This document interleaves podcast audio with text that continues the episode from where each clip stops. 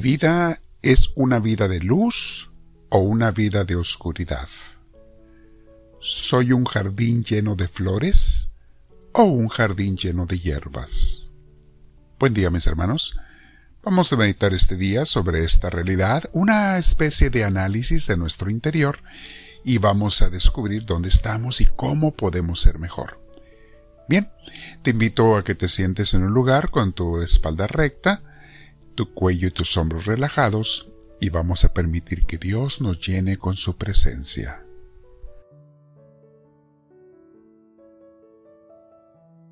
Respiramos profundo, si tienes audífonos siempre úsalos. Respiramos profundo invitando al Espíritu Santo, Espíritu de Dios, ven a mí, te lo pido. Lléname de tu presencia. Hazme sentirte también si es tu santa voluntad. Pero sobre todo hazme que, que me deje guiar por ti, Espíritu de Dios, todo el día. Que todo sea movido por ti y todo lo que haga, piense, diga sea también de acuerdo a tu santa voluntad. Bendito seas, Espíritu de Dios, Espíritu bendito. Mi hermana, mi hermano, vamos a meditar sobre un tema hoy que se llama vida limpia o vida sucia.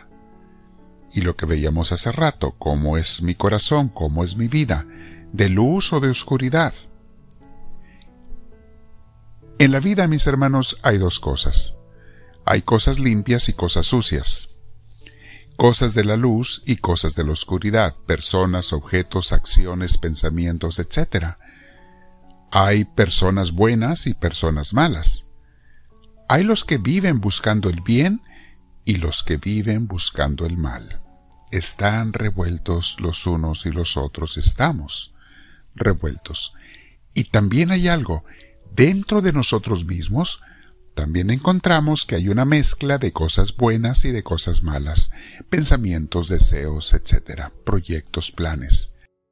Lo que diferencia a una persona buena de una persona mala es que el bueno, la persona buena, aunque tenga a veces cosas malas en su vida, porque no es perfecto perfecta, las rechaza y está constantemente luchando para mantener limpia su vida, su alma, su mente, sus palabras, sus intenciones y sus acciones.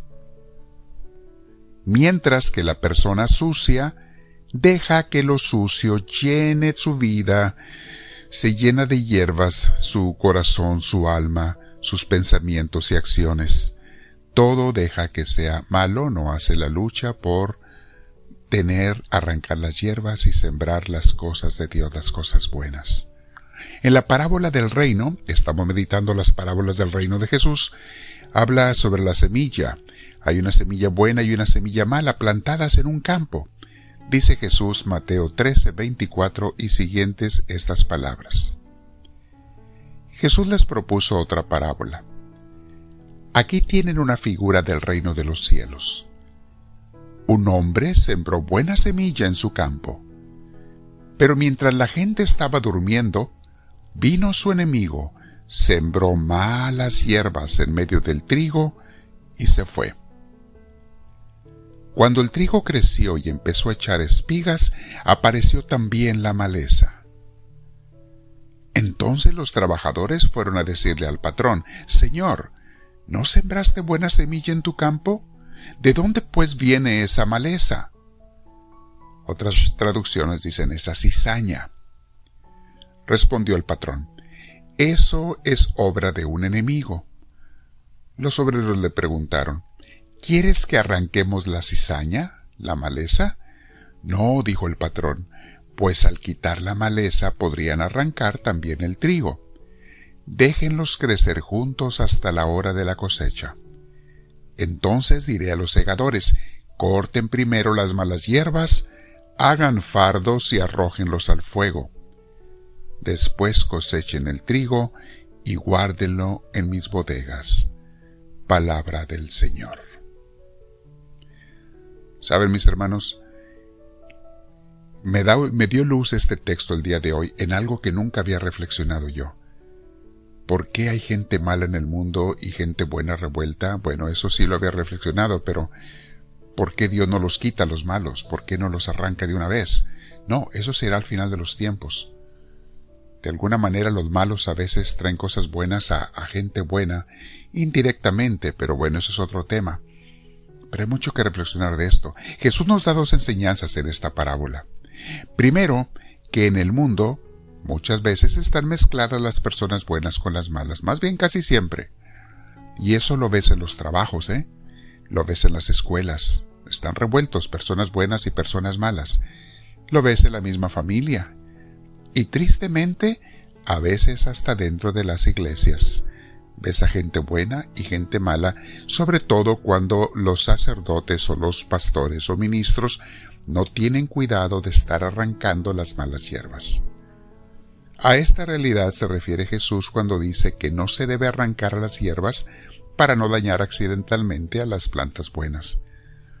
Y la segunda enseñanza es que en nuestros corazones, tanto Dios como el enemigo siembran o tratan de sembrar sus semillas.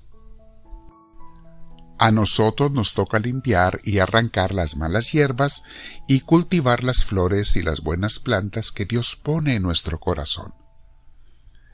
Hemos reflexionado en nuestras clases de misioneros del amor de Dios que tu corazón es un lote donde debemos plantar y cuidar las flores de Dios. Porque si no te esfuerzas por ser un buen jardinero de Dios y estar limpiando ese lote, ese campo, ese jardín, las malas hierbas comenzarán a brotar solas. El diablo las planta, no tienes que plantarlas tú. Y tu alma se echará a perder como las de muchas personas en este mundo. Cuida mucho las semillas que tú mismo le echas al jardín de tu mente y de tu alma, de tu corazón. Fíjate en las cosas que ves en las redes sociales. Esas son las semillas que estás metiendo a tu corazón. En la televisión, las cosas que ves en televisión, las películas que escoges, en los videos y los chistes que oyes, en las amistades que tienes y los lugares que frecuentas. No te engañes. El enemigo constantemente anda buscando cómo envenenar tu alma y hacerte caer, y es mucho más astuto que tú y que yo. Tiene mucha más experiencia, por eso dice San Pedro, su primera carta, capítulo 5, versículos 8 y 9. Sean prudentes y manténganse despiertos, porque su enemigo el diablo, como un león rugiente, anda buscando a quien devorar resístanle firmes en la fe, sabiendo que en todas partes del mundo los hermanos de ustedes están sufriendo las mismas cosas. Palabra de Dios.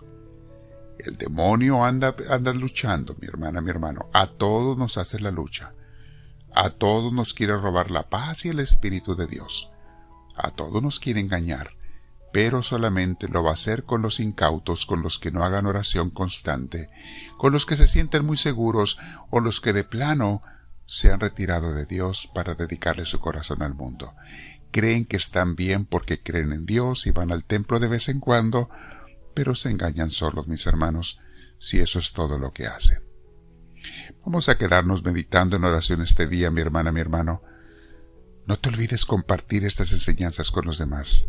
Quédate por lo menos otros diez minutos más, y puedes veinte mejor.